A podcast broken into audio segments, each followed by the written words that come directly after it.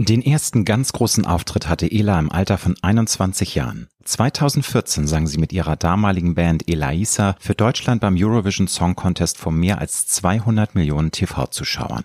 Und auch wenn der Song Is It Right damals nur auf dem 18. Platz landete, unter heutigen Gesichtspunkten gar nicht mal eine so schlechte Platzierung, so war es für Ela auf jeden Fall der Start für eine Karriere, die sich erst langsam und zuletzt mit immer mehr Wucht entwickelt hat. Inzwischen ist die Sängerin mit ukrainisch-polnischen Wurzeln auch eine erfolgreiche Songwriterin für Stars wie Helene Fischer, Michael Patrick Kelly, Beatrice Egli oder Howard Carpendale. Aber auch als Solo-Act ist sie weiterhin musikalisch unterwegs. Jetzt erscheint mit Es ist immer jemand wach ihr zweites Soloalbum und im Oktober geht sie mit den neuen Songs im Gepäck auf Deutschland-Tour.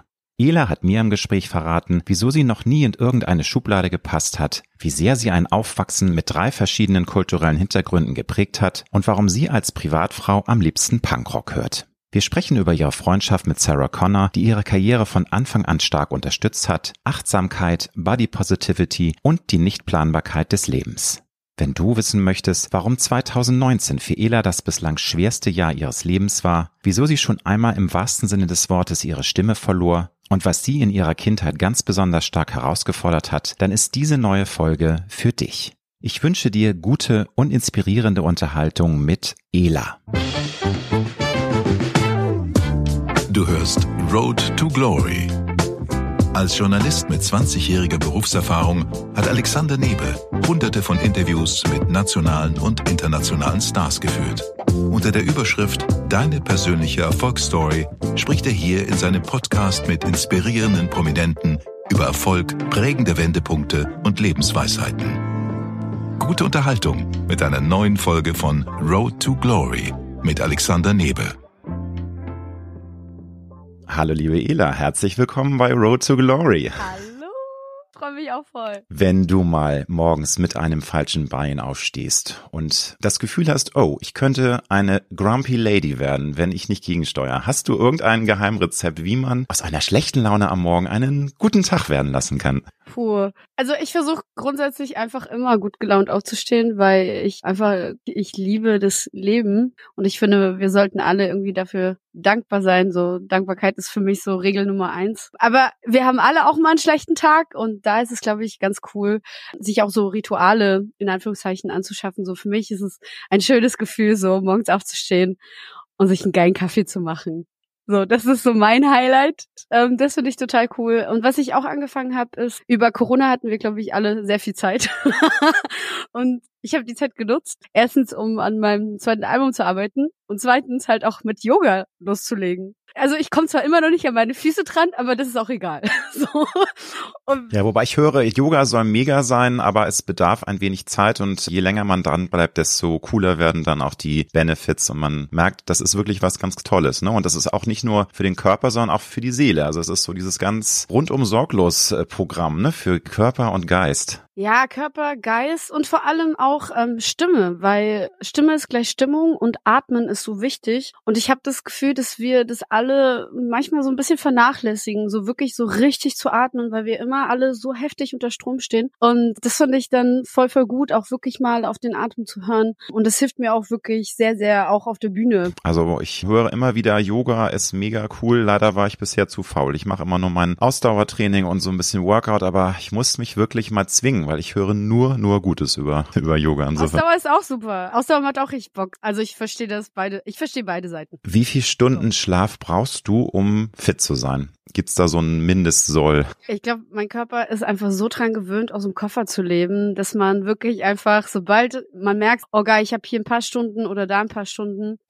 da schlafe ich jetzt einfach. Also es ist echt so. Also du kannst dir dann deine kleinen Energiepausen einfach zwischendurch nehmen. Das kannst du. Also da bist du auch in der Lage, überall kurz wegzuratzen. Ja, ist wirklich so. Man hat sich drauf irgendwie konditioniert, ne, weil ich bin wirklich so viel unterwegs, so hier im Studio, da irgendwie auf Tour und ne und ständig ist immer was los, was ich auch natürlich total liebe. Und für mich ist so so das Größte dann auch mal äh, zu Hause zu sein oder halt bei meinen Eltern im Saarland, wo man so ein bisschen Ruhe hat. Aber man ist wirklich einfach mittlerweile so, oh geil, bin jetzt fünf Stunden mit dem Zug unterwegs. Ja komm, ein bisschen pennen. Super. Du, bevor, bewundernswert und schön, beneidenswert. Ich krieg das nämlich irgendwie nie hin. Also es, es fällt mir schwer, einfach mich so einzukuscheln und dann auch Schlaf zu bekommen. Also ich bin dann immer so im Halbschlaf und schreck bei jedem Geräusch wieder hoch, ah. aber ich beneide jeden, der das hinbekommt. Okay, Insofern. das verstehe ich aber auch. Deswegen, aber mittlerweile, ich, oder ich habe extra so so richtig cooles Nackenkissen. Ne, man ist dann schon so heftig ausgecheckt und dann auch so äh, Noise Cancelling Ears und so, also in Ears. Gibt viele, viele Möglichkeiten. Also da hast du so ein paar, paar Tools, sehr schön. Und brauchst du morgens ein ausgiebiges Frühstück oder zählst du zu der Fraktion so Breakfast Canceling und ich brauche eigentlich gar nichts ähm, vormittags oder ist das dir wichtig, dass du morgens eine vernünftige kleine Mahlzeit zu dir nimmst. Hängt auch gerade davon ab, wie die Zeit ist. Manchmal ist es echt so, man steht auf, Tasche, los geht's. Und manchmal steht man ja auch um 4 Uhr auf, wenn man irgendwie einen Zug, Flug oder sonstiges kriegen muss. Deswegen ist es ganz, ganz unterschiedlich. Aber ich genieße es tatsächlich so, wenn die Zeit dann mal ist, so an einem Sonntag mit den Liebsten zusammen frühstücken. Das ist schon ziemlich cool. Und was gab's ganz konkret heute Morgen bei dir zum Frühstück, Ela? Oh Gott, wirklich ernsthaft ein Kaffee und hier so eine Mate. Das ist aber dann ja wirklich sehr, das ist ja so Yoga-Fastenmäßig sich fast, ne? Ja, ich bin dann eher so, okay, dann lieber dann ordentlich Mittagessen. Sehr gut. Drei Jahre nach Liebe und Krieg deinem Debütalbum, erscheint. In diesen Tagen dein zweites Album. Und das hat den Namen Es ist immer jemand wach. Und im Titelsong singst du die Zeilen Schwere Zeiten ziehen vorbei, Herzen werden wieder leicht, du bist nicht allein, es ist immer jemand wach auf dieser Welt, es gibt immer irgendeinen, der zu dir hält. Obwohl du, liebe Ela, in deinem sehr jungen Leben, du bist noch eine sehr junge Frau, es nicht immer leicht hattest, du hast deinen Papa sehr früh verloren, du musstest als kleines Mädchen dein Heimatland verlassen, bist dann im Alter von siebeneinhalb Jahren nach Deutschland gekommen, wo dir auch der Einstieg in dein neues Leben nicht gerade leicht gemacht wurde, da komme ich auch später noch drauf zu, aber es blitzt in diesem Song für mich ein unglaublicher Grundoptimismus durch. So eine Bejahung des Lebens und irgendwie alles auch so anzunehmen, wie es kommt, aber immer zu versuchen, auch das Beste daraus zu machen und auch das Positive weiter im Blick zu behalten. War dieser Optimismus, der für mich da so durchscheint, immer schon irgendwie da oder ist das eine Sache, die du dir auch erarbeiten musstest? Ja, also ich glaube, die Basis ist auf jeden Fall so äh, meine Mama, die mir das auch einfach äh, beigebracht hat, egal wie schwer schwer die Situation ist, das Beste rauszuziehen, weil irgendeinen Grund hat, dass man bestimmten Menschen begegnet oder dass man eben äh, so vom Leben irgendwie auf Probe gestellt wird und man lernt da sehr, sehr viel daraus und ich merke, dass ich so aus jeder Krise irgendwie wachse und durch diese Erziehung, die ich halt sehr früh erleben durfte, Gott sei Dank von meiner Mom, habe ich halt einfach auch verstanden, dass man einfach dankbar sein muss für das, was man hat. Und es geht natürlich immer schlimmer. Es geht auch natürlich immer besser. Man kann immer klagen, aber ganz ehrlich, wenn man jetzt mal wirklich so zurückblickt, uns geht's doch eigentlich allen echt gut. Das ist so. Also natürlich muss man immer ähm, das im Verhältnis sehen und du sagst es auch, hast es zu Beginn schon gesagt, so dieses Wort Dankbarkeit ist so wahnsinnig wichtig und dass man auch immer versucht, sich ein bisschen runterzubekommen mit diesem Gefühl, wofür kann ich eigentlich jeden Tag dankbar sein? Und dann sieht man ja, ne, dass es einem wirklich ganz gut geht. Trotzdem möchte ich da gerne nochmal nachhaken. Also deine Mama hat dich da einfach sehr gut aufgefangen, also positiv konditioniert und hat, hat dich dann auch wirklich im wahrsten Sinne des Wortes aufgefangen, weil das glaube ich, es ist ja für ein junges Mädchen wahnsinnig schwer, wenn man in der Schule gemobbt wird, wenn irgendwie viele Dinge überhaupt nicht laufen. Du hast den Tod deines Papas verarbeiten müssen. Das sind ja wahnsinnig viele Dinge, die einen ja auch den Boden unter den Füßen wegziehen können. Aber deine Mutti war da dein Anker und hat dich total aufgefangen. Ja, also generell sind wir super, super close und das ist wirklich, wirklich toll. Also wirklich eine der, der stärksten Frauen auf dieser ganzen Welt. Nee, aber das war wirklich schon, schon abgefahren, als wir nach Deutschland gekommen sind. Wir hatten wirklich nur zwei Taschen dabei und haben komplett von neu angefangen. So, mein Papa ist da gerade frisch verstorben und das war ganz schön viel. Und Grundschule war halt auch einfach schwierig, weil ich so mit eine der wenigen Ausländerinnen war und ich bin ja in einem sehr musikalischen Haushalt groß geworden. So, meine Mama war Opernsängerin, mein leiblicher Papa Gitarrist. Und bei uns war halt immer Full House mit vielen bunten Menschen. Deswegen war das für mich so das Normalste der Welt. Und dann kommst du nach Deutschland. Und alles ist total spießig, ne? Du warst in so einer Kleinstadt. wir wollen jetzt keine Kleinstädte dissen, aber es Nein, ist halt schon was anderes. anders. Es, es wäre halt in Berlin wäre es glaube ich etwas easier gewesen. Es ist natürlich dann ja. ein doppelter Kulturschock insofern, ja, wenn aber man dann halt irgendwie ins Saarland kommt. Ja, ich, ich sag also by the way, ich liebe das Saarland. ja, Wie gesagt, ich bin da aufgewachsen.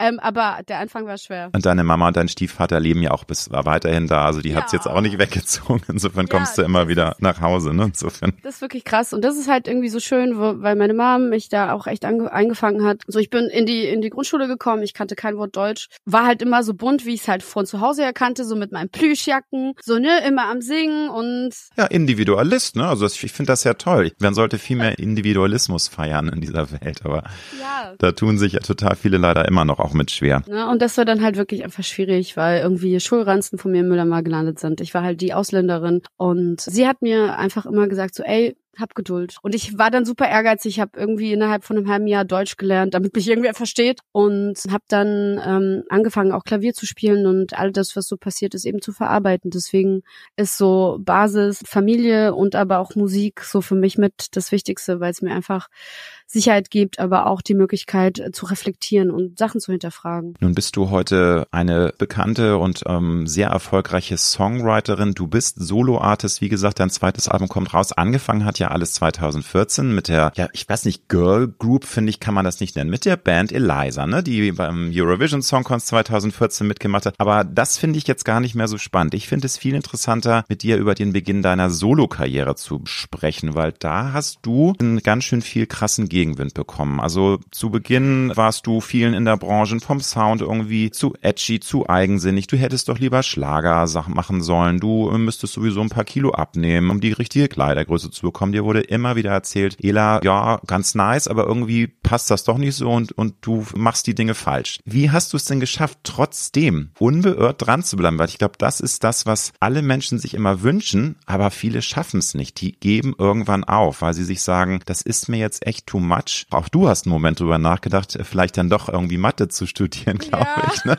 Du bist aber dran geblieben. Wie hast du das geschafft, trotz dieses mega Gegenwinds unbeirrt an dich und an deine Kraft und an dein Talent zu glauben? Also ich glaube so, das Wichtigste war einfach damals auch zu sagen, Laisa, wir haben so geile Sachen erlebt, das war wirklich der absolute Wahnsinn und haben aber auch wirklich von diesem ganzen äh, Medienhype und ne, unser Leben wurde ja wirklich von einem Tag auf den anderen komplett verändert. Und wir haben einfach eine Pause davon gebraucht. Und deshalb fing ich dann auch immer mehr an zu schreiben, auch auf Deutsch, weil ESC ist ja auch Komponistinnenwettbewerb. Und da wurde ich auch endlich mal auch als Autorin wahrgenommen. Das war im Grunde ja ein Startschuss für dich. Ne? Also ich meine, nicht nur, dass du auf dem Radar warst als Sängerin, sondern es ja. war den Leuten dann klar, ey, die ist ja auch Songwriterin, ne? Und die muss man sich merken. Ja, und das war voll cool, ne? Weil dann spielst du auf irgendwelchen Festivals und die Artists kommen auch zu dir und sagen so, boah, oh mein Gott, ich kenne Is It Right? Und oh, wie geil, wollen wir uns auch mal im Studio zusammensetzen? Und dann baut man sich halt über die Jahre immer mehr so ein größeres Netzwerk auf und fing dann immer mehr an, auf Deutsch zu schreiben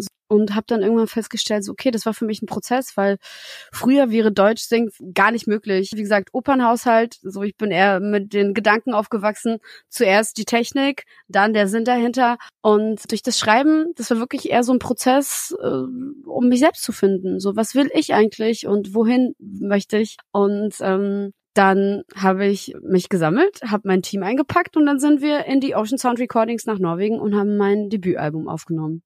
Und das war dann ja auch erstmal unabhängig von einem Label. Du hast es sozusagen genau. dann äh, dir dein Team zusammengesucht und hast gesagt, so wenn mich keiner von den äh, großen etablierten Labels möchte, dann haben die selbst Schuld, dann mache ich jetzt nämlich mein Schicksal selbst in die Hand, oder? Das war sogar noch davor. Okay. Das war tatsächlich noch davor. Also ich war erstmal so, ich möchte mich selbst verwirklichen. Ich will nicht, dass 10.000 Menschen damit reinreden, sondern ich habe was zu sagen, zumindest habe ich das Gefühl, und auch ein paar Sachen zu verarbeiten. Und dann haben wir alles aufgenommen. Und danach ging diese ganze Labelgeschichte los, wo alle irgendwas hatten hatten und alle waren so, du musst mehr klingen wie, du musst mehr aussehen wie und irgendwann hatte ich so die Schnauze voll. Also klar, wenn du halt so viel Gegenwind kriegst, da habe ich mich auch eine Zeit lang irgendwie so hinterfragt und dachte so, okay, muss ich jetzt wirklich Mathe studieren oder was? Ja, aber das ist natürlich. Und dann habe ich mich gesammelt. Ja. Und in stillen Momenten, aber mal ganz ehrlich, ich kenne das ja auch von, also jeder, glaube ich, der zuhört, kennt das von sich. Natürlich hat man auch ganz tolle Ideen, man will vielleicht sich selbstständig machen, man äh, arbeitet lange an einem Projekt. Es gibt so viele Künstlerinnen und Künstler, die wahnsinnig begabt sind, die aber einfach nie den Durchbruch schaffen, weil sie, es ist ja, glaube ich, auch so eine Mischung aus Talent, aus Biss, aus zur richtigen Zeit am richtigen Ort sein, aus Kontakten. Das sind ja so viele Dinge, die da zusammenkommen. Wie hast du dich denn immer wieder selbst so ähm, aus, aus aus dem Tief rausgezogen, weil das hast du ja sicherlich auch durchlebt, ne? ja. ne? dass man denkt, Mensch, irgendwie könnten mich alle mal in die Füße ja. fassen. Und ja, diese Tiefs haben wir, glaube ich, alle. Ich versuche dann wirklich einfach kreativ zu sein um mich durch eben das, was mich belastet, eben in kreative Energie umzuwandeln. Und das hilft mir dann total, weil wenn ich dann im Studio bin und mir denke so, genau deswegen mag ich, also deswegen mache ich es. Es ist so cool. Was stimmt mit den Leuten? Was stimmt mit den Labels nicht? Und das hat mich dann irgendwie wieder so zurück auf den Boden geholt. Und dann habe ich gesagt, okay, Ihr wollt es nicht, ich veröffentliche selbst. So what? Ja, und das war ja genau der richtige Weg und da kommt dann immer eins zum anderen. Ne? Aber ich finde es super interessant. Du hast es ja eben auch schon auf den Punkt gebracht. Musik ist für dich schon auch eine Art Therapie. Also du schreibst oder du hast zu Beginn hauptsächlich auch für dich selbst geschrieben, weil das für dich einfach wichtig ist, weil es eine therapeutische Geschichte ist. Du hast da viele Dinge mit aufgearbeitet. Und wenn dann noch diese tolle Musik anderen Menschen Kraft und Zuversicht und Spaß bereitet, dann ähm, ist das natürlich ein netter Nebeneffekt. Aber also die Urkraft, also diese Urinstinkt oder dieses Urmotivieren der eigenen Kreativität kommt durch diese Art, dass du Sachen verarbeiten willst, richtig? Oder hat sich das inzwischen auch ein bisschen verändert in deinem Leben? Ich glaube, es ist eine Mischung eben aus der Sicht, dass ich natürlich, also ist ja Songwriting oder Autorin sein ist ja auch mittlerweile so über die Jahre auch ein Job natürlich. Ähm, muss man ja auch so sehen. Aber ich sehe es halt immer noch äh, so, dass ich echt die große Ehre habe, so viele großartige KünstlerInnen zu begleiten und ihre Geschichten einfach in bestimmte Wege zu verpacken und den Songs zu verpacken. Und das ist so, so besonders. Und da versuche ich auch wirklich ganz klar zu unterscheiden. So, wenn ich mit anderen und für andere schreibe, dann sind es ja wirklich eher so deren Geschichten. Und wenn es aber so meine Themen sind, dann ist es wirklich so, was möchte ich den Leuten mitgeben? Sind es gerade Themen, die mich beschäftigen? Vielleicht beschäftigen die auch andere. Was passiert gerade so mit meiner Generation? Wer bin ich eigentlich? Und das habe ich dann alles auch aufgearbeitet jetzt im neuen Album. Und das hilft mir total. Und das ist wirklich so, so wie du sagst, es ist echt total schön, wenn, also mir gibt's extrem viel Kraft, aber auch wirklich diese Reflexion eben, was passiert gerade eigentlich alles um mich rum? Und umso schöner ist es dann, wenn man halt so von Fans irgendwie nach dem Konzert so sagt, so, oh mein Gott, der Song hat mir voll geholfen durch eine schwere Zeit.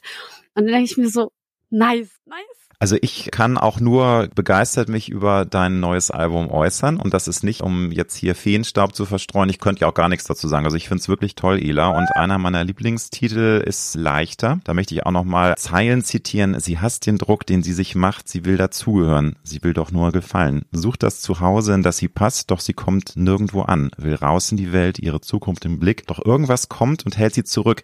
Da fühle ich mich so abgeholt und Gott sei Dank bin ich inzwischen weiter. Also das ist jetzt eine Erinnerung, das ist so eine Zeitreise, wo ich so nicht wusste, wohin mit mir und auch so dieses immer, man will dazugehören, das finde ich so auf den Punkt. Wenn ich das richtig interpretiere, das Album spiegelt für mich so ein bisschen auch die Ambivalenz des Lebens wieder. Also da gibt's zum einen halt ungebrochene Lebensfreude, Optimismus, Zuversicht. Es ist teilweise echt eine Liebeserklärung ans Leben, das Album. Aber dann ist da auch eine tiefe, ne, ja, da, da, da, du, ja, aber es ist wirklich vom absolut vom tiefsten Herz. Dann ist da aber auch natürlich tiefe Traurigkeit, also wirklich Traurigkeit, Schwermut, Schmerz, da sind zurückgebliebene Narben. Ist das genau so? Siehst du das so? Ist das für dich auch wichtig, dass das so rüberkommt in dem Album? Weil es hat ja auch sehr, sehr viele sehr berührende und auch schwermütige Momente. Power, aber eben auch ja. alles ein bisschen analysieren und auch Traurigkeit ja. zuzulassen. Ich habe das erst, erst lernen müssen. Ich habe das wirklich erst lernen müssen, so auch mal Traurigkeit zuzulassen, weil ich einfach aufgrund von meiner Biografie sehr, sehr gewohnt war, immer super stark sein zu müssen. Und dann gab es wirklich plötzlich so einen Moment, wo meine Stimme einfach weg war. Und ich war so, hä, ich habe doch immer funktioniert, was ist da denn los? Und das war so das Warnzeichen. Und dann fing ich an, und das war wirklich auch während Corona, wo ich dann anfing, aufzuräumen und viele Dinge zu hinterfragen und auch mal traurig sein zu dürfen. Und habe dann wirklich ganz, ganz, ganz viel aufgearbeitet. Und äh, Gott sei Dank ist dadurch dann noch meine Stimme wieder zurückgekommen. Also es ist tatsächlich so, du hast gemerkt, äh, du hast nicht die Kraft gehabt, deine Stimme war nicht so, wie, sie, wie du sie gekannt ja. hast. Du hast versucht zu singen, aber es ja. ging nicht. Also es kam nicht die Power raus, die du genau. gewohnt warst. Genau, und das war so, Stimme ist gleich Stimmung. Und das habe ich dann auch dadurch gelernt und habe dann wirklich dann alles, was mich irgendwie belastet hat, eben in Musik verarbeitet und so auch eben die Zeit. Ich glaube, während Corona hatten wir alle so endlich auch mal die Zeit, uns mal mit so vielen Dingen auseinanderzusetzen, ob ob es jetzt gut oder schlecht war oder schlecht ist. Ähm, mir hat es aber auf jeden Fall geholfen und dann habe ich eben all die die die Zeit und auch all die Energie eben in das Album reingesteckt. Die erste Single vom neuen Album Zwischen den Welten, den hast du gemeinsam mit Sarah Connor geschrieben. Und zu Sarah Connor hast du ja so einen coolen Draht, weil die hat dich in deiner Anfangszeit, ich glaube, das war 2019, supported, weil sie das Video zu Fahrtwind auf Social Media irgendwie, glaube ich, gepusht hatte, geshared hatte. Und dann warst du auch noch im selben Jahr auf Sarahs Tour Support Act. Ist da jetzt über die Jahre eine super coole professionelle Zusammenarbeit, aber auch Freundschaft entstanden? Wie würdest du das beschreiben? Weil Sarah und du, ihr seid ja irgendwie so ein Match Match in Heaven, ne? Also wenn ihr also sogar zusammen schreibt und du jetzt auch, glaube ich, zweimal schon Support Act warst auf ihrer Tour. Also ja, also es hat sich tatsächlich so eine kleine Freundschaft durch die Zusammenarbeit irgendwie entwickelt. So wirklich kennengelernt haben wir uns dann auf der Herzkraftwerke-Tour 2019 und das war der absolute Wahnsinn. Ich meine, ich stand schon auf einer der größten Bühnen der Welt, aber jeden Abend in so einer Arena zu spielen, ist halt wirklich einfach so abgefahren mit so vielen tollen Menschen und dann kriegt man so viel Liebe auch noch zurück und auch noch Sarah war wirklich so mit der Grund, warum dann das Label angerufen hat und war so, ja, okay, wir machen jetzt das Album so wie es ist. Sie spielt einfach eine ganz, ganz große Rolle und wir haben uns dann so ein bisschen kennengelernt und dann habe ich mich irgendwann getraut und war so, hey, ich arbeite gerade meinem zweiten Album, hättest du Bock mit mir zusammen zu schreiben? Und sie war so, ja klar, komm vorbei. Und dann saß ich mit ihr zusammen im Wohnzimmer und habe ihr so meine Geschichte erzählt und dann haben wir zwischen den Welten geschrieben und das war wirklich magisch, weil das, das war, es ging einfach auch um die, um die Begegnung und auch um meine Geschichte. Und ihr war das total wichtig. Und wir saßen dann am Klavier im Wohnzimmer. Und das war total schön. Und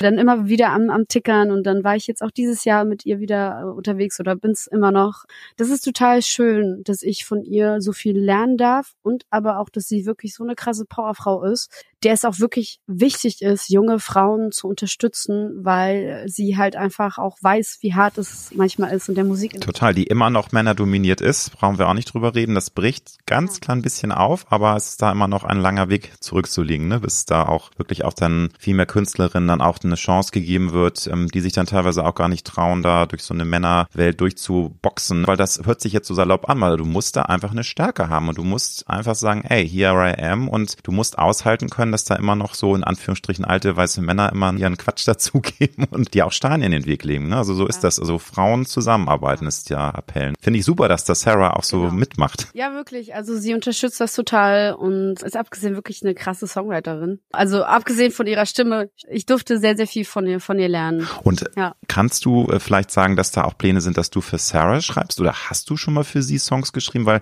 das hatte ich nicht recherchiert. Du hast schon für Adel Tawil, für Helene Fischer, für Michael Patrick Kelly, für so viele tolle Acts schon als Songwriterin gearbeitet. Aber ist da Plan, dass, dass du vielleicht auch für Sarahs neues Album mal ein bisschen was Ja, also wir tickern die ganze Zeit. Mehr darf ich nicht erzählen. Also wie bei allem, ne? Am Ende sehen halt viele so das Produkt in Anführungszeichen, aber viele wissen eigentlich gar nicht, wie viel dahinter steckt. Und generell so dieses Artist-Dasein, deswegen sage ich auch immer so bei allen Konzerten, ey Leute, unterstützt eure KünstlerInnen, weil das ist manchmal richtig tough, so kauft Tickets, so geht auf Konzerte, hört Alben.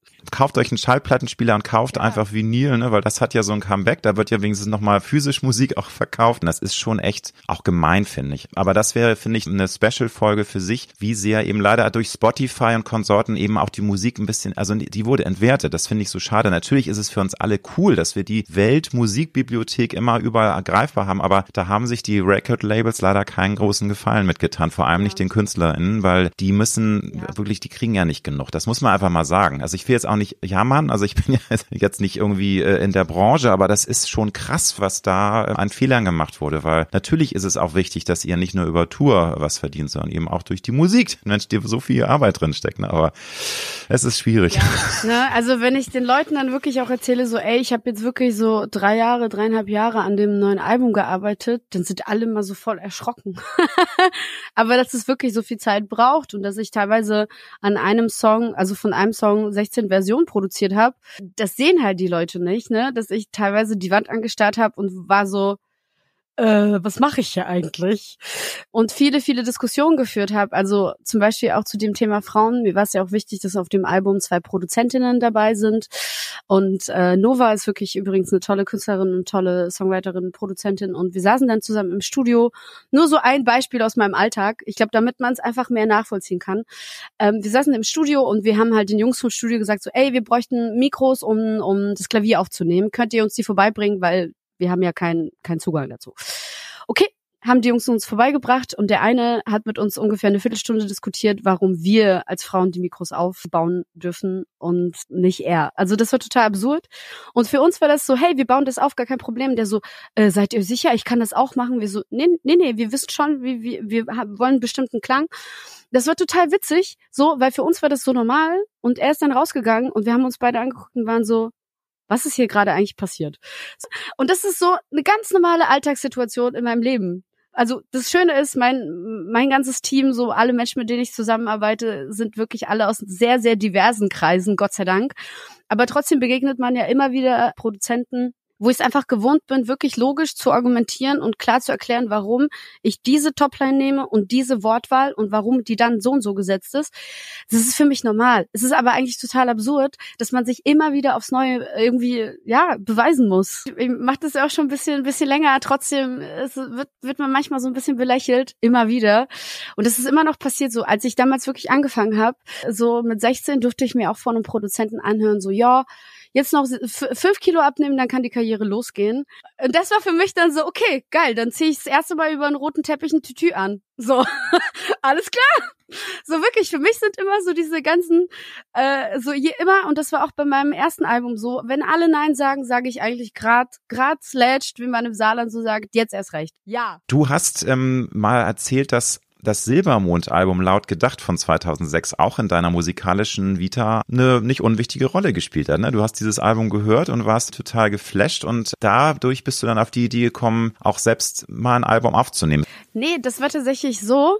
Ich habe halt, ich habe halt wirklich so mit zwölf angefangen, so meine ersten Songs zu schreiben und ich war noch nicht mal ganze 16, aber ich war so, Mama, ey, es muss doch irgendwelche ProduzentInnen da draußen geben, die halt Artists aufbauen, weil Castingshow war jetzt nicht unbedingt eine Lösung für mich.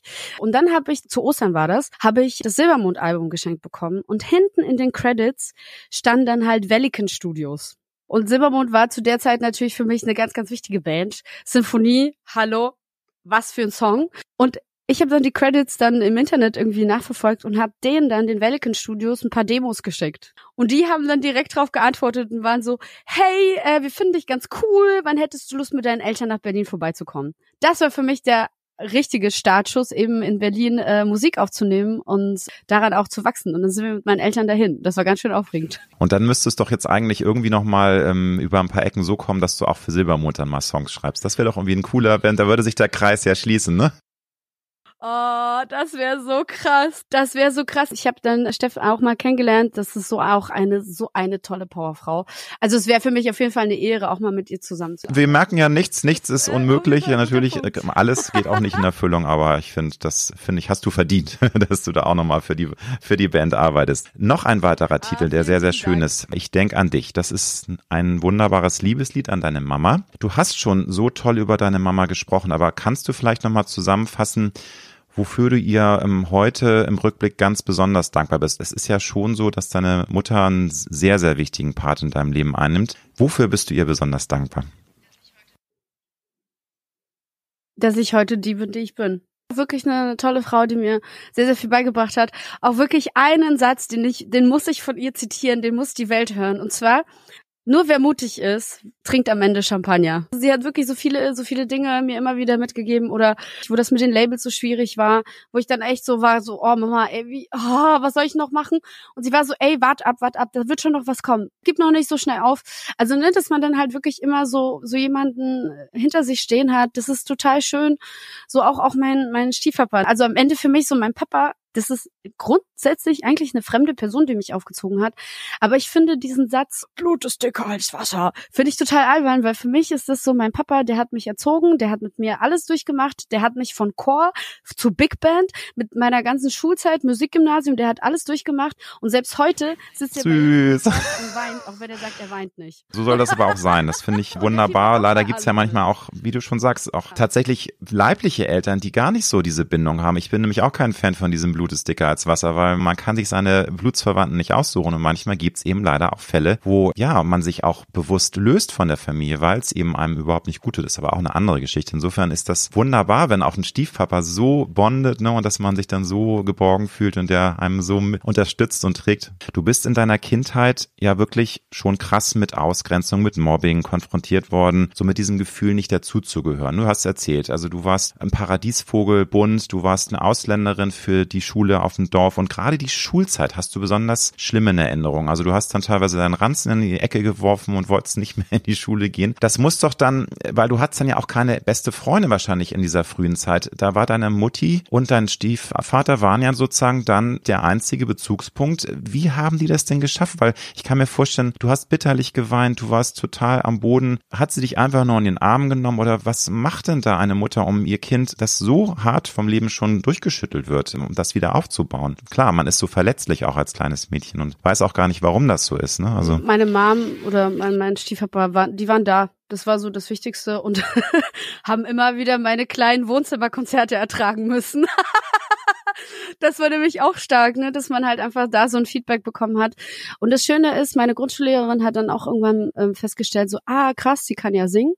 Und dann wurde ich in einen Chor gepackt und dadurch fing dann auch für mich eben durch die Musik auch so eine Integration an.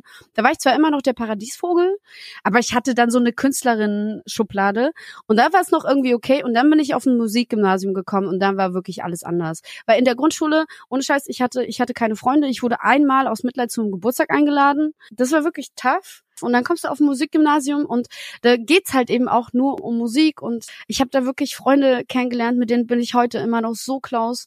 Auch wenn wir alle irgendwie quer in Deutschland verteilt sind. Es ist voll, voll schön, so, ne? Und da, dadurch hat sich halt so, so viel entwickelt, eben, weil die Musik da ist und da war. Nun hast du ja ukrainische polnische Wurzeln, du fühlst dich aber auch als Deutsche. Du bist so eine Wanderin zwischen den Kulturen, zwischen den Welten, zwischen den Nationalitäten. Man kann natürlich auch sagen, du bist einfach eine Kosmopolitin, eine Weltbürgerin, aber würdest du sagen, dass es schon eine Nationalität gibt, die du ganz besonders tief im Herzen trägst oder ist das tatsächlich immer mal so ein Verschieben von Gewichten? Mal fühlst du dich mehr als Deutsche, dann mehr als Ukrainerin, dann wieder als Polin? Ich freue mich eigentlich total, dass ich eben so viele Kulturen in mir irgendwie trage und so viel erleben durfte und das alles dann eben eben auch in meine Musik reinpacken darf. Ist natürlich gerade dramatisch, was in der Ukraine passiert, aber man versucht dann irgendwie als, als Künstlerin, versucht man seine Stimme ja auch eher zu nutzen. Und ich habe ja dann letztes Jahr mit Aljona Aljona und Jerry Ale, zwei großartigen ukrainischen Künstlerinnen, einen Song rausgebracht, der äh, heißt Kupala. Der ist da wirklich äh, reingeflatscht. Das war abgefahren. Dann waren, sind wir irgendwie Top Ten gegangen mit dem Song und das war so verrückt, weil plötzlich kriegst du von Menschen, die an der Front sind, kriegst du irgendwie Videos, die sagen so, hey, vielen Dank für deinen Support und der Song bedeutet uns so viel. Und dann checkst du eigentlich, okay, wir sind viel, viel näher dran, als wir es eigentlich glauben. Und das ist halt so, da hätte ich zum Beispiel auch nie gedacht, dass eben meine Biografie so eine große Rolle spielen könnte. Das ist wirklich abgefahren. Was aber auch total schön ist, ist, durch die Sichtbarkeit in der Ukraine haben sich dann ganz, ganz viele Freunde, mit denen ich im Kindergarten war, haben sich bei mir wieder gemeldet und haben mir so Fotos von ihren Familien geschickt und wir sind die ganze Zeit mit denen am Update. So, ähm, wir haben quasi auch wieder einen Kontakt aufgenommen mit der besten Freundin von meiner Mama, der leider irgendwie durch die Zeit so ein bisschen verschwommen war.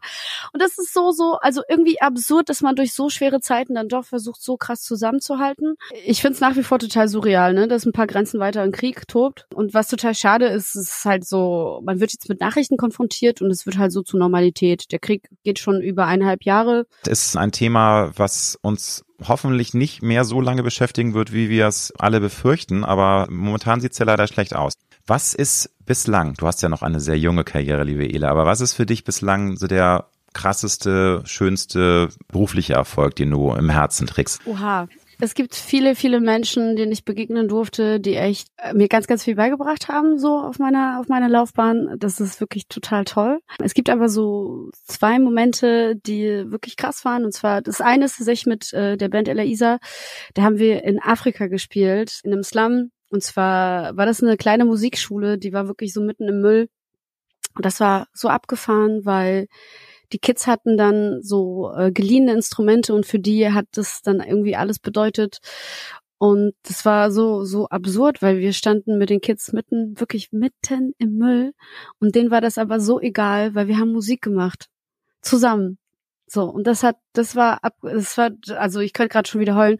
Das war wirklich krass. So darf ich sagen, auch wieder das Wort Dankbarkeit, ne, wo wir dann wieder Ja. sehen, wie dankbar können wir alle sein, dass wir im Trockenen sitzen, dass wir jeden Tag was zu essen haben, dass wir Ja. nicht im Müll da rumstehen müssen und Ja. muss man immer wieder sagen.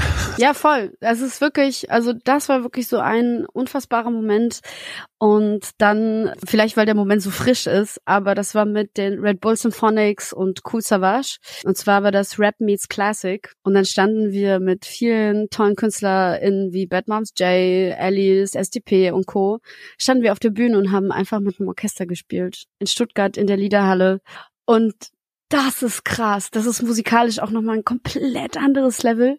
Das fand ich auch total abgefahren. Und das ist so ein Moment, an den erinnert man sich, glaube ich, sein Leben lang. Kann ich insofern super nachvollziehen, weil ich war letztes Jahr bei diesem Elbphilharmonie-Konzert von Robbie Williams, wo er auch mit so einem Wow. mega krassen Orchester auf der Bühne war. Und das ist sowas Gänsehautmäßiges, wenn dann da irgendwie 50 Menschenorchester dann die ähm, Songs, die man kennt, in so einer ganz anderen Version spielt. Und das ist echt Wahnsinn. Also insofern glaube ich kann das nachempfinden, dass es für dich auch ein unvergesslicher Moment war. Ja, wirklich. Nochmal zum Thema Songwriterin. Ich hatte ja schon ein bisschen Name-Dropping gemacht. Ich kann auch ergänzen, auch Beatrice Egli, Howard Carpenter, ganz große Namen, für die du schon gearbeitet hast. Fällt es dir schwerer oder leichter für andere Künstler zu arbeiten? Oder ist das, kann man das einfach nicht vergleichen? Weil ich glaube, auch für sich selbst so autobiografisch und in seine Psyche einzutauchen, ist was Tolles, ist was Wunderbares, aber auch was verdammt Hartes. Du hast ja schon gesagt, du hast manchmal in, einfach an die Studiowand geguckt und hast gedacht, oh Gott, jetzt, wie komme ich weiter? Oder auch in deinem Wohnzimmer, wenn ich Komm eine Schreibblockade habe, was, was auch immer. Ist das leichter, anders, schwerer für andere zu schreiben? Ich glaube, äh,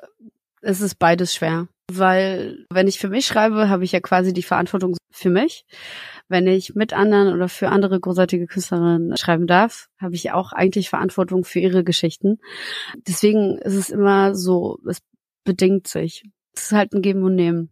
Was ich mir auch vorstellen kann, dass man manchmal natürlich auch da so einen kleinen, in Anführungsstrichen, Battle hat, weil man äh, sieht ja Menschen auch anders und dass man sozusagen sagt, ich finde das total schön, mir gefällt das, was ich jetzt überlegt habe, aber den Menschen, mit denen man zusammenarbeitet, denen gefällt das dann gar nicht so gut. Weißt du, was ich meine? Dass die sagen, nee, da fühle ich mich nicht 100 Prozent wieder, ähm, erkenne ich mich nicht wieder. Oder passiert das gar nicht, weil man einfach so viel Vorgespräche führt, weil man so connected und dann erst loslegt mit der kreativen Arbeit. Weil das kann ich mir vorstellen, dass man dann Texte schreibt, wo es nachher heißt, ja, das finde ich eigentlich so von der Grundidee sehr schön, aber dann kommt das Aber, ne? Und da und da bin ich eigentlich anders vom Charakter und das passt gar nicht zu mir. Ist das eine Gefahr oder? Es ist immer ein Prozess, ne? Es ist ja alles ein kreativer Prozess, was ich für mich Deswegen dauert es auch so lange, ne? Voll. Ohne Quatsch. Also für mich habe ich dann auch irgendwann äh, entschieden, ne, im Songwriting ist es ja oft so, dass man irgendwie dann auf Pitch schreiben kann, so äh, XY sucht und dann kannst du Songs hin, hinschicken. Das mache ich einfach gar nicht mehr, sondern ich habe für mich entschieden, persönlich ist einfach so der beste Weg, wenn man halt wirklich zusammen sich gegenüber sitzt und sich Bälle zuwirft. Und da ist es ja dann ganz natürlich, wenn die Person mir gegenüber sagt so, oh, die Zeile finde ich cool, aber ich glaube, die passt jetzt zu mir nicht so. Oder halt umgekehrt, wenn, weil ich sage so, oh, das, ich würde das und das machen, dann denke ich so, ja, aber denk mal, das wäre die Konsequenz. Ne? Also am Ende ist es wirklich ein Geben und Nehmen und so ein, ne, so ein spielerisches äh, Ding. Ne? Man wirft sich die ganze Zeit Zeilen zu. Ja, voll. Voll. So, ne? Oder manchmal ist es so, die Person kommt rein und sagt so, boah, ich habe gerade so eine Scheiße erlebt, ich muss die verarbeiten. Und dann sitzt man auf der Couch und dann, ne? Und dann geht der Wasserfall los.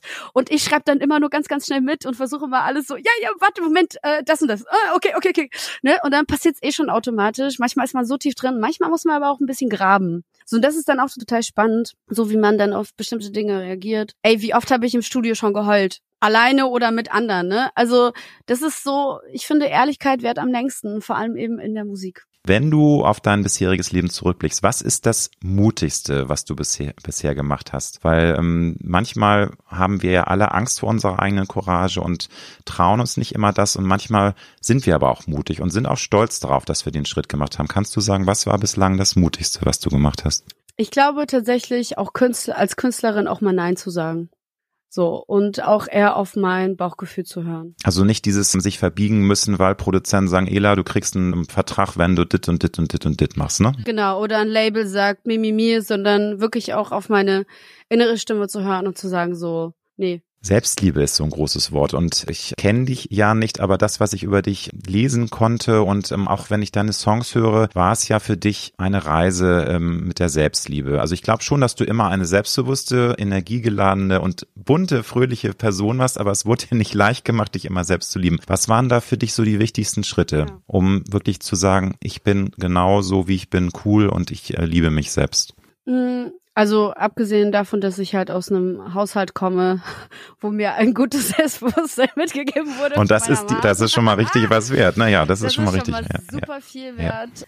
So und weil ich halt eh eigentlich schon sehr gew dran gewöhnt bin, nie in irgendeine Schublade reinzupassen, ist es mir halt super, super wichtig, meine Stimme eben genau dafür zu nutzen, für Menschen, die halt eben nicht in Schema F reinpassen.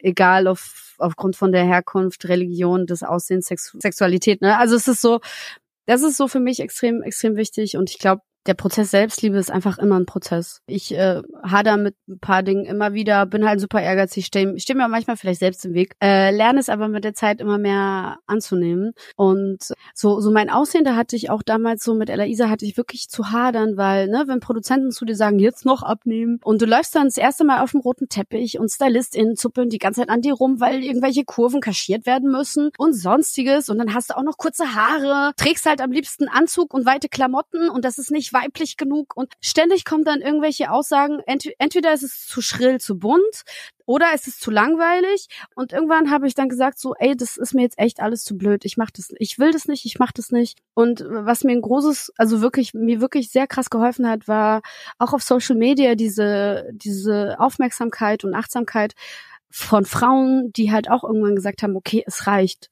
Ich passe in keine Schublade. Also vor allem die Body Positivity und vor allem auch äh, Curvy Fashion und Curvy Models, die dann halt auch wirklich auf den Tisch gehauen haben und gesagt haben, es reicht. Und das hat mir irgendwie so viel Kraft gegeben, weil ich war so, ja, ja, genau, genau das. Und da gab es so einen Punkt, wo ich wirklich meinen halben Klamottenschrank an Freundinnen verschenkt habe oder gespendet habe oder sonstiges, wo ich gesagt habe, so, ey, in den Scheiß, ich quetsch mich da nicht mehr rein.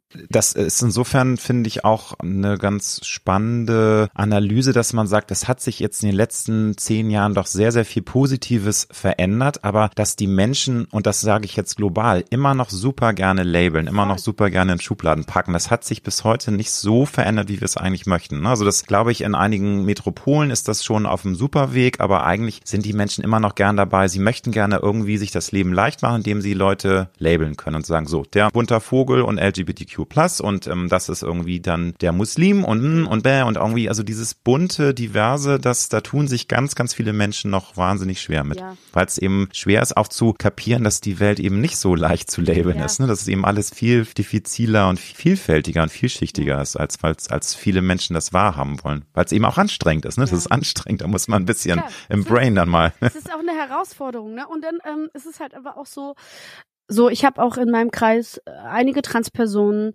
und viele haben auch da so einfach so Hürden, wo sie sich auch nicht trauen zu fragen oder Vorurteile haben oder sonstiges, ne? Und das finde ich dann immer so so schade, weil wir machen alle Fehler. Ey, selbst beim beim Gendern, also ich gebe mir total Mühe, auch Künstlerinnen zu sagen, ne? Und äh, ich arbeite dran, und, aber ich vergesse es auch manchmal, ne? Also wir machen alle Fehler und mir ist es aber total wichtig und ich finde es aber auch wichtig, dass die Personen mir gegenüber das irgendwie respektieren oder das auch mal hinterfragen und ich glaube, es würde niemandem niemandem wehtun, auch mal zu fragen und zu sagen so, hey, ich bin mir gerade nicht sicher, wie darf ich dich jetzt nennen? Also das würde niemandem wehtun. Wenn du verunsichert bist, ich meine, wir machen alle Fehler. Ich glaube, es ist wirklich einfach so diese, diese Herausforderung, die, die man gerne einfach so umgeht. Man will es einfach nicht, ne? Sich einfach mit Menschen auseinanderzusetzen und zu fragen. Klar, und es ist natürlich auch eine Generationsfrage, weil das sage ich jetzt auch adressiert an mich. Also wenn man älter wird, will man offen bleiben, aber es, es fällt halt dann auch schwerer, so weißt du, die Dinge, die man über Jahrzehnte so auch verinnerlicht hat, dann auch zu hinterfragen und, und zu verändern. Das ist ja klar. Je jünger man ist, desto offener ist man auch und desto mehr ist man bereit, eben auch das als was wirklich Positives anzunehmen. So mit dem Älterwerden ist man dann manchmal so ein bisschen bräsiger und bewahrer ne, und sagt, ach, das war doch doch jetzt die letzten 30, 40 Jahre immer so und das möchte ich jetzt gar nicht anders machen. Muss man auch verstehen. Ich will da jetzt gar nicht auf Mimimi machen, aber muss man natürlich auch den Älteren auch noch ein bisschen mehr Zeit geben. Nicht, dass die dann äh, Zeit geben, heißt ja nicht, dass sie sich nie verändern sollen, aber das, ich glaube, wenn es dann zu äh, mehr so Tsunami-mäßig kommt, dann fühlen sich wahrscheinlich auch wieder einige überfordert. Ja, aber ich glaube, so weißt du, so ist, es geht einfach nur um Respekt. Am Ende geht es doch einfach nur um Respekt. Einfach Respekt und dann finden wir doch einen Weg zueinander. Wann brauchst du in deinem Leben auch mal Stille? Weil ich kann mir, du hast ja gesagt, du hast ein so spannendes, äh, wildes und manchmal auch ruheloses Leben. Man muss ähm, von A nach B nach C fahren. Aber nimmst du dir diese Oasen manchmal ganz bewusst oder bist du eine Frau, die tatsächlich gar nicht so viel Stille braucht, die natürlich ab und zu das mal sich nimmt, aber es, also ich zum Beispiel bin ein Typ, ich brauche das regelmäßig, weil sonst würde ich durchdrehen. Also ich brauche das so für meinen, dass mein, mein Gehirn mal runterkommt und ich mal wieder so ein bisschen Energie auftanken kann, weil es mir sonst alles too much wird. Mein Mann zum Beispiel, der kann fünf Termine am Tag haben und der hat nie die Schnauze voll. Also wie ist es bei dir? Brauchst du so Oasen ähm, zum Auftanken für dich? Ja, also bin ich auf jeden Fall großer, großer Fan. Ich liebe Borkum. Ich liebe die Insel. Sobald ich irgendwie Zeit habe, bin ich da gerne. Und man kennt mittlerweile da alle. Es ist halt irgendwie total entspannt. Ansonsten versuche ich auch wirklich regelmäßig im Saarland zu sein. Hab da nach wie vor auch viele Freunde und bin gerne, gerne bei, bei meiner Family, weil ich finde, Familie ist auch super, super wichtig. Und ansonsten so Kleinigkeiten. Ne? Ich höre tatsächlich zu Hause läuft bei uns nur Punkrock und Hardcore-Mucke. Wow. Das sind ja ganz neue Seiten hier. Ne? Oder nichts wirklich. Also das ist so Mucke, die ich privat höre, weil ich dann nicht damit beschäftigt bin, ständig zu analysieren und welche Topline und ne, ne, ne. Ich war auch letztens auf dem Offspring-Konzert, das war mein Highlight. Oh mein Gott. Also du hast auch eine Headbanging-Seite an dir und voll das Hard Rock Chick also und so. Heavy Metal. Ja. Ähm, Sehr cool. Vielleicht machst du, du machst mal ein Hardrock-Album irgendwann. Ja, so, so, so ein Punkrock-Album hätte Punkrock auch, ne? Ja, cool. Wirklich, hätte ich richtig Bock drauf. Ist, äh, irgendwann, irgendwann. Ähm, da stehen noch so einige Projekte auf meiner To-Do-Liste. Nee, genau, aber ich versuche dann wirklich, also wenn ich zu Hause bin, entweder keine Musik oder wirklich dann eher so was, Dinge mit denen, also die ich selbst nicht mache, dann mich auseinanderzusetzen. Genau, und auch viel Zeit, so wenn ein bisschen Zeit da ist, auch mal Zeit mit meinen Freunden hier aus Berlin zu verbringen. Ähm, oder ich versuche es auch einfach zu connecten. Ne? Wenn ich weiß, hey, ich bin in Hamburg im Studio, oh geil, dann sehe ich meine beste Freundin. Sie hat äh, eine kleine Tochter und einen kleinen Sohn jetzt bekommen, voll geil, dann verbringe ich Zeit mit denen, finde ich voll cool. Das lenkt mich dann so ab und ich achte auch wirklich darauf, so 80 Prozent meines Freundeskreises, die haben nichts mit Musik zu tun. Das, glaube ich, ist auch ganz gut, dass man nicht nur in seiner eigenen Bubble immer so vor sich hin wabert ne, und nur noch mit dem Thema konfrontiert wird, sondern einfach mal komplett Absolut. andere Eindrücke bekommt, Impulse, geerdet wird, ne?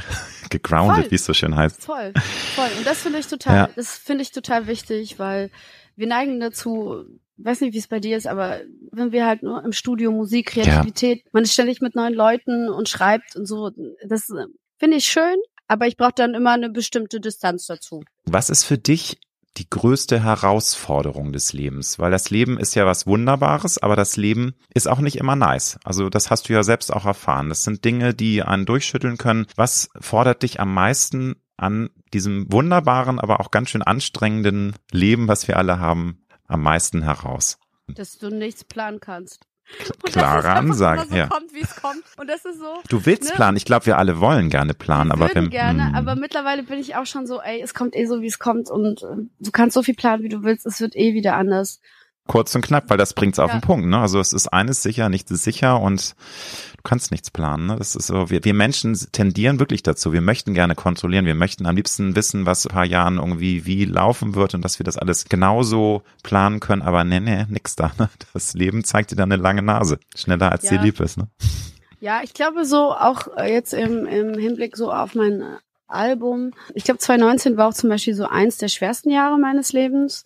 Und zwar, das war so verrückt, weil in meiner Familie gab es einen Krebsfall und ich habe die ganze Zeit in irgendwelchen Krankenhäusern verbracht das war so, und parallel habe ich aber irgendwie einen Plattenvertrag und Sarah Connor Support Tour reingekriegt und eigentlich hätte ich der glücklichste Mensch der Welt sein müssen, aber ich habe mich eigentlich mit Leben und Tod auseinandergesetzt. Die Ambivalenz halt des so, Lebens halt, ne? Wie, also das hatte ich genau. ja vorhin schon mal gesagt, diese Zweischneidigkeit und das ist so das, absurd. Das ist wirklich absurd, ja. So, mhm. Ich habe so geil geplant und es wäre eigentlich so geil und dann kriegst du direkt die Keule, du wirst so heftig auf Probe gestellt. Wir sind als Familie da noch stärker rausgekommen, aber es ist schon absurd, wenn du irgendwie an Weihnachten da sitzt und eine eventuell Beerdigung planen musst. So, das mhm. ist tough, das ist richtig tough und deswegen sage ich halt, ey, du kannst nichts planen und das ist so das Verrückte am Leben. So, es ist einfach unkontrollierbar. Was es aber auch wieder wunderbar macht. Also nicht falsch verstehen, natürlich ist es nicht ja, wunderbar, wenn man vom Schicksal so eins von Latz bekommt, dass eben liebe Menschen erkranken und solche sowas, da kann man drauf verzichten. Aber eigentlich ist es ja auch was Spannendes, ne, dass man eben nie so genau weiß, wo es hingeht. Auch wenn es Absolut. natürlich mega ätzend auch sein kann. Also weil Ja, da sind wir uns, also glaube ich, auch einig. Es ist Es ist fordernd. herausfordernd, ganz genau. Ja. Viele Menschen haben ja Angst vor Wandel und Veränderung. Die tun sich schwer, liebgewonnenes auch mal hinter sich zu lassen. Oder wie du auch sagst, du hast ähm, das gelernt, auch mal Nein zu sagen, auch wenn das vielleicht der smoothere Weg dann gewesen wäre. Du hättest vielleicht dann es leichter in Anführungsstrichen gehabt. Aber bist du eine Frau, die gerne auch mal Wandel und Veränderung ganz bewusst zulässt? Ich glaube, weil ich so oft irgendwie auch einfach auf Probe gestellt war, bin ich schon so, ich plane einfach nicht, ich nehme einfach nur noch ran. Und das Schöne ist auch vor allem eben als, als Künstlerin, Au- Autorin, du bist, kommst ständig halt neue Sachen rein und ich glaube eben, man kann nur wachsen, wenn man auch mal sich Herausforderungen stellt. Und das ist ja auch, wenn ich mit neuen Menschen im Studio bin, ist es ja schon eine kleine Herausforderung. Klar. Und dadurch entstehen aber so schöne Sachen. Und Veränderung, äh, da kannst du ja dich nicht beklagen. Du hast ja in deinem jungen Leben schon viel Veränderung gehabt, ne? Also bist Ist immer was los. immer was los. Langweilig wird's bei Ela nie. Wie gehst du mit dem Gefühl Angst um? Was macht dir ganz konkret Angst? Weil Angst ist ja auch so ein Urgefühl, das wir alle haben und ich bin auch der Meinung, dass Angst manchmal auch tatsächlich zugelassen werden muss. Ist natürlich ein bedrückendes Thema, aber ich finde es immer schlimm, wenn Menschen sich von der Angst so überkommen lassen oder auch so total kontrollieren lassen. Ich glaube, das ist nicht gesund. Es ist klar, wir alle haben mal Angst, aber wie ähm, ist das dein Gefühl zu diesem Thema so mit der Angst? Lässt du die ganz bewusst zu oder bist du eher ein angstfreier Mensch? Ich glaube, angstfrei ist keiner. Also ich, das wäre schon krass. Ich finde Angst nicht schlimm. Ich finde, das ist total natürlich und das ist auch total wichtig, dass wir das in uns tragen. Ich bin aber eher so ein Mensch, ich stemme mich gerne meinen Ängsten. So und hinterfrag die dann und setz mich damit ans Klavier und schreib dann einen Song, was mir gerade irgendwie Angst macht und reflektiere dann darüber ähm, und versuche eben, wenn ich Angst habe, ähm, in kreative Energie umzuwandeln. Und kannst du sagen, also ich, ich kann mir natürlich denken, du als auch Ukrainerin machst, hast natürlich auch große Angst, wie geht's da weiter mit dem Konflikt, das mal beiseite geschoben. Wie hast du noch ein anderes Beispiel, was dir ganz konkret Angst macht, wo du sagst, das möchte ich eigentlich gar nicht, aber ich komme da gar nicht drum rum, weil es gibt so viele Dinge auf dieser Welt, die schieflaufen. Das macht mir einfach Angst. Ja, also ich glaube, wir alle kennen dieses Gefühl so Weltschmerz. So Manchmal gibt's so Momente, manchmal guckst du in die Welt raus und denkst dir so, es könnte doch eigentlich so schön sein. Und weil meine Community, ne, ich habe ja auch eine sehr coole queere Community, da kommen teilweise auch so Geschichten dabei rum, wo du denkst so, boah, das ist schon übel. Also wenn mein mein Tonmann irgendwie in Hamburg von der Omi angequatscht wird, dass es total gefährlich ist, dass er lackierte Fingernägel hat, weil da kommen die Jungs und die verprügeln ihn, denke ich mir auch so, was passiert hier gerade? Wir sind im Jahr 2023. Das ist schon teilweise echt beängstigend, wenn ich so in, ja, was die Gesellschaft so, wir könnten so frei sein. Es, ja, du, aber das ist ja äh, auch mit Kriegen auf der Welt, ne? also dass die Menschheit einfach nicht lernt. Das ist ja auch so ein großer Stoßseus, Stoßseufzer, den man immer nur wieder ins Universum hinaussenden kann. Es ist einfach Wahnsinn, dass äh, wir selbst nach zwei Weltkriegen immer noch nicht gelernt haben, dass seit Jahrzehnten, auch wo wir in Frieden leben, ne? also nicht jetzt, wie gesagt, Ukraine ist ja das ganz schlimme Gegenbeispiel, aber dass die Menschheit einfach nicht lernt. Ja. Es ist immer wieder dieselben Fehler gemacht werden und das ist einfach so unfassbar, wie du schon sagst, dieser Weltschmerz, dass Ja. man sich fragt, warum? Warum ist das so? Ja. Und man ist auch so hilflos dann, ne? Das ist ja das Genau. Gemeine, man kann ja gar nichts ändern. Genau, und das ist halt so, ich finde es auch total beängstigend in unserer heutigen Gesellschaft. So, ich glaube, klar, wir werden gerade vielen, vielen schwierigen Themen auseinandergesetzt, so Klimawandel, Pandemie, Pandemie-Nachwirkungen und auch noch Krieg. Krieg gab's immer, aber so, so Krieg so nah an uns. Und das ist total Ja, und auch Spaltung ne, in der Gesellschaft, alle hauen aufeinander ein. Genau, dass die Gesellschaft sich gerade so spaltet, statt einfach zu sagen, gerade scheiße, lass mal ein bisschen mehr zusammen. Und dann wird aber die ganze Zeit nur gegeneinander ausgespielt. Es ist traurig, dass die rechte Seite immer mehr Aufmerksamkeit kriegt. Wobei da muss ich zu sagen, ich würde es gut finden, wenn die regierenden Parteien Signal raussenden, ja, dann müssten wir halt nochmal gucken, wie wir aufeinander zugehen, dass wir dann auch an der Politik was verändern, dass man nicht nur sagt, ihr alle böse Nazis, weil ich glaube, wir sind uns einig von den aktuell über 20 Prozent, die AfD wählen wollen, sind ja nicht alles Nazis. Das sind ja enttäuschte, Enttäuschte Leute, Menschen. frustrierte Leute, die man abholen muss und wo man auch ein Signal setzen muss. Nicht sagen, du Penner, wähl doch, was du willst, du bist eh verloren und ist uns egal. Das kann es ja nicht sein. Also da muss man schon gucken, wie kann man da aufeinander zugehen ne? und irgendwie anders. Aber Ja, also da auch nochmal, es sind so harte Themen. Nee, aber da muss ich halt auch sagen, und das nervt mich halt so, man müsste eigentlich viel mehr in den Dialog gehen zwischen Politik und den Bürgerinnen da draußen. Und das ist zumindest für mich so, das ist das, was gerade einfach fehlt.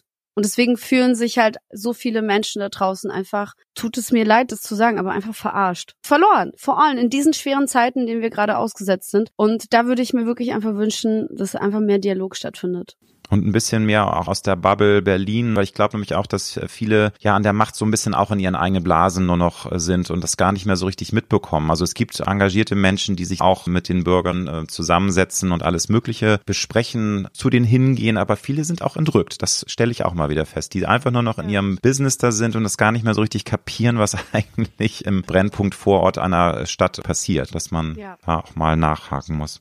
Kannst du sagen, ob du manchmal auch dunkle Seiten in deiner Seele entdeckst? Weil ich glaube, wir alle haben dunkle Seiten. Das ist eine Sache, über die wir nicht gerne reden, aber dass wir manchmal auch uns erschrecken und sagen, Mensch, da habe ich ja jetzt doch mal einen ganz schöne Akro-Gedanken oder irgendwas, weil wir alle möchten ja gut sein. Wir möchten liebevolle Menschen sein, wir möchten Liebe geben, aber ich glaube, wir alle haben auch eine dunkle Seite in uns. Voll. Hast du dich mit dem Thema auch mal beschäftigt? Ja, natürlich. Also Thema Weltschmerz. Mich machen so viele Dinge so wütend, wenn ich als Frau mich immer wieder neu beweisen muss. Wenn ich diskutieren muss, warum das Album so sein soll, wie es ist. Wenn ich bevormundet werde, nur weil ich jünger bin. Es gibt so viele Dinge, die mich so wütend machen und das ist natürlich eine dunkle Seite von mir, aber der stelle ich mich auch sehr gerne. Und hm. dann. Wobei Wut ja auch, Wut kann ja auch was Beflügelndes haben. Also solange sie nicht in Aggression und in destruktive Energien umschlägt. Aber Wut, finde ich, äh, ist ja auch ein Gefühl, was natürlich auf Dauer nicht gut tut. Aber es kann ja auch Energien freisetzen und auch Kreativität. Absolut. Also so meistens, wenn ich wütend bin, gehe ich dann entweder zum Spinning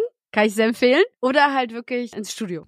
Gibt's eine Tätigkeit, bei der du total im Flow bist und das Leben um dich herum komplett vergisst? Bitte abgesehen vom kreativen Arbeiten, vom Produzieren, vom Songwriting, da gibt's da irgendwas, wo du sagst, ja, da ist Ela komplett in ihrer Bubble und sie vergisst komplett die Welt um sich? Es gibt so zwei Sachen, die ich ziemlich cool finde. Drei.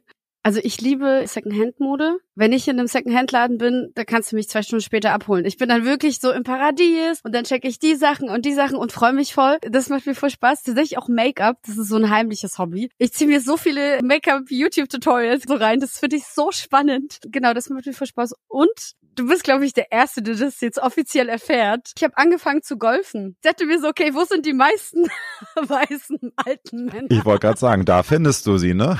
Oder die weißen alten Frauen gibt's da auch.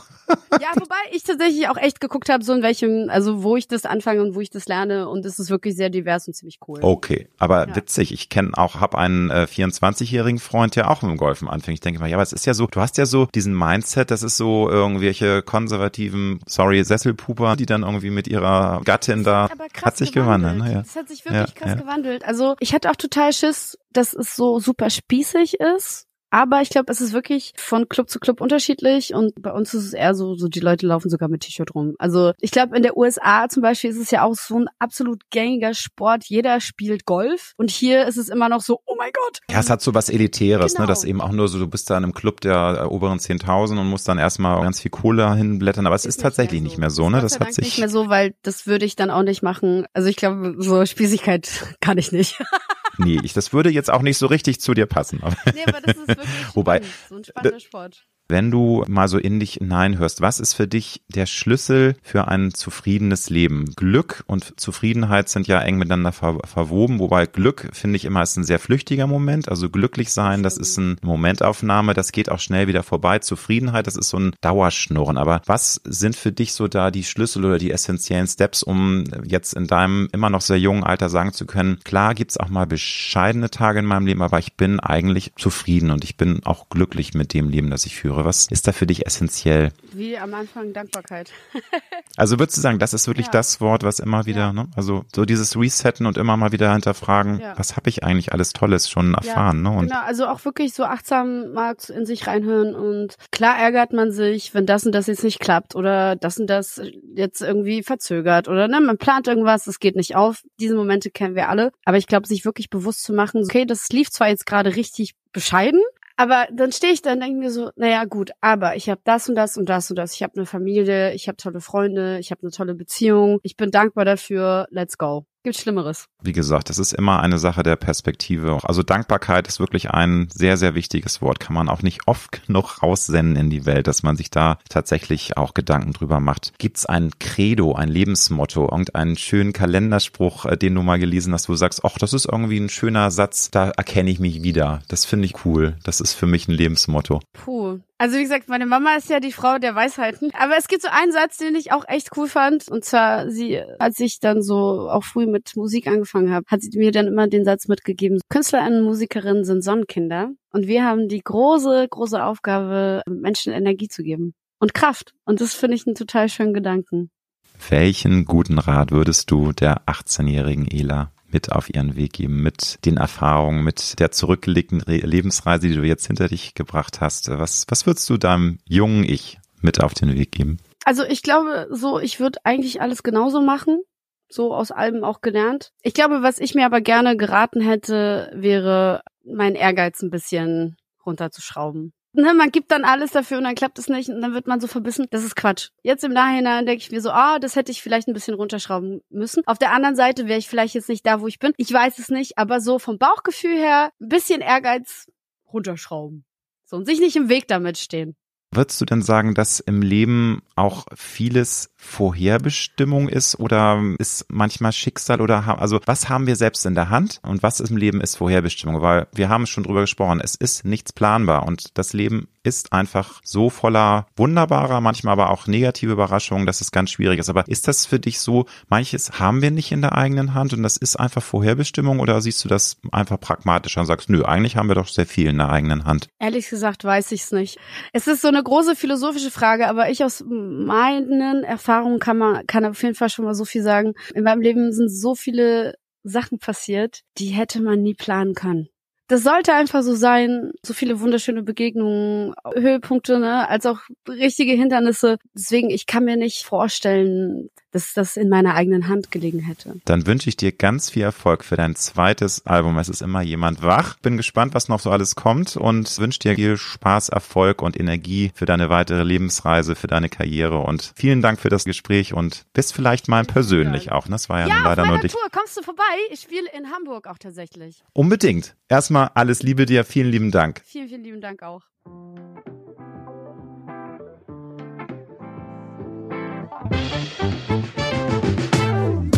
Das war Road to Glory. Wir hoffen sehr, dass es dir gefallen hat. Wenn du auch zukünftig keine Folge verpassen möchtest, dann abonniere jetzt diesen Podcast. Wir freuen uns, wenn du ihn weiterempfiehlst und auf Apple Podcast bewertest. Du hast Anregungen oder Vorschläge für zukünftige Gäste? Dann schreibe bitte an mail at alexander-nebe.com. Bis nächste Woche.